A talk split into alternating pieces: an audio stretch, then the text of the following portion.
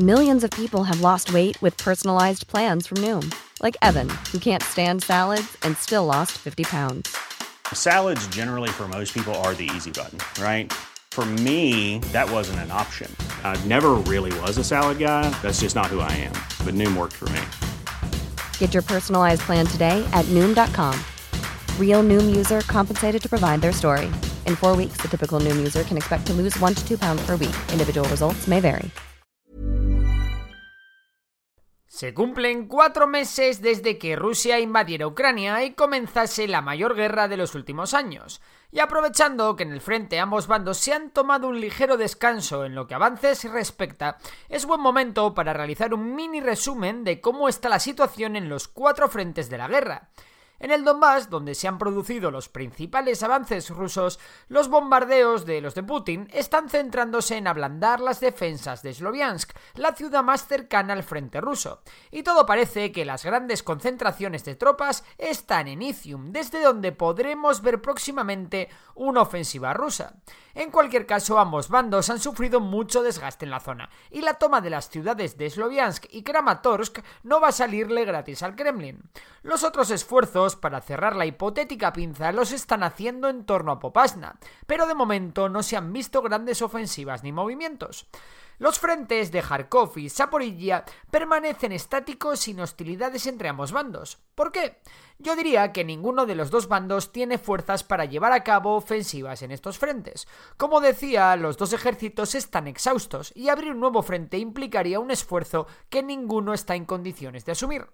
Mientras, en Gerson, los ucranianos están muy cerquita de la ciudad. De continuar los avances ucranianos, los rusos deberían empezar a pensar en cómo retirarse ordenadamente para no quedar aislados en el margen oeste del río Níper. No obstante, en los últimos días se han podido divisar un montón de refuerzos rusos llegando a la zona, así que es muy posible que veamos una gran batalla en Gerson si finalmente Rusia opta por resistir a la ciudad.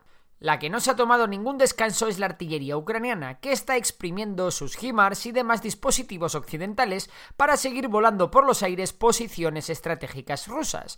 Especialmente se están centrando en depósitos de armas y polvorines, los cuales están volando por los aires sin que las defensas rusas puedan hacer nada por impedirlo. Especialmente potente fue el ataque realizado en Novakakhovka, que ha dejado imágenes tan espectaculares como espeluznantes. Por su parte, Irán ha llegado a un acuerdo con Rusia para suministrar al gigante del Este drones para su campaña en Ucrania. Recordemos que Irán ha estado durante los últimos años desarrollando un importante programa de desarrollo y aprovisionamiento de drones militares, que incluye una gran factoría en Tayikistán. Más cerquita de Rusia, imposible.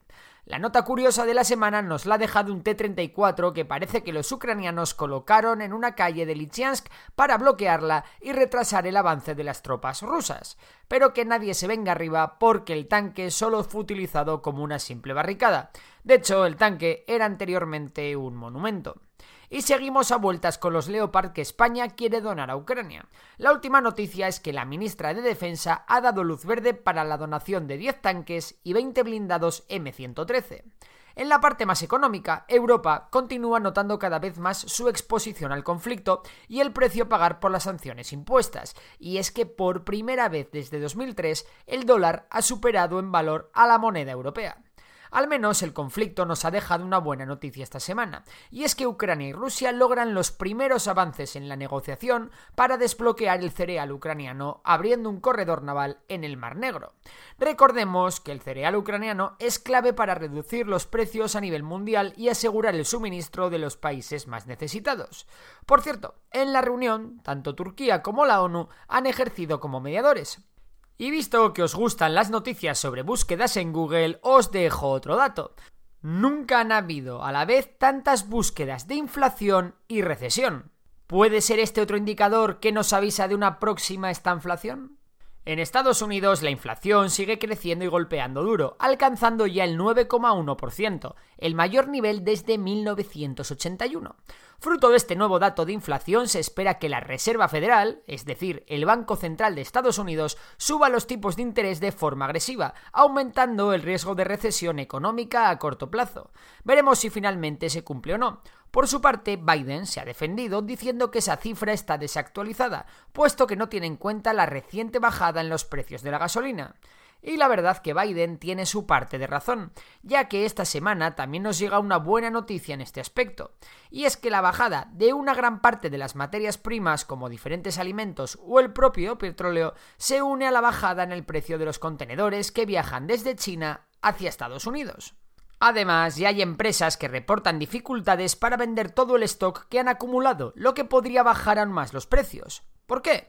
Bueno, como los precios no paraban de subir, hay empresas que han comprado stock de más por si los precios subían aún más.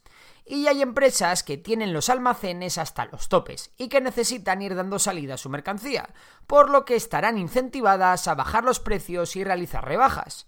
El tiempo nos lo dirá, pero la inflación podría estar cerca de su pico. Si te ha gustado el vídeo ya sabes que puedes dar a like y compartirlo y si te gusta la economía seguir a Memorias de Tiburón, mi otro canal. Por lo demás, un saludo y hasta la próxima.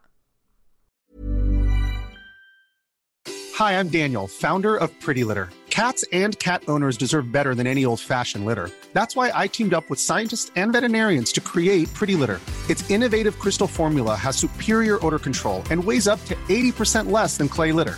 Pretty Litter even monitors health by changing colors to help detect early signs of potential illness. It's the world's smartest kitty litter. Go to prettylitter.com and use code ACAST for 20% off your first order and a free cat toy. Terms and conditions apply. See site for details.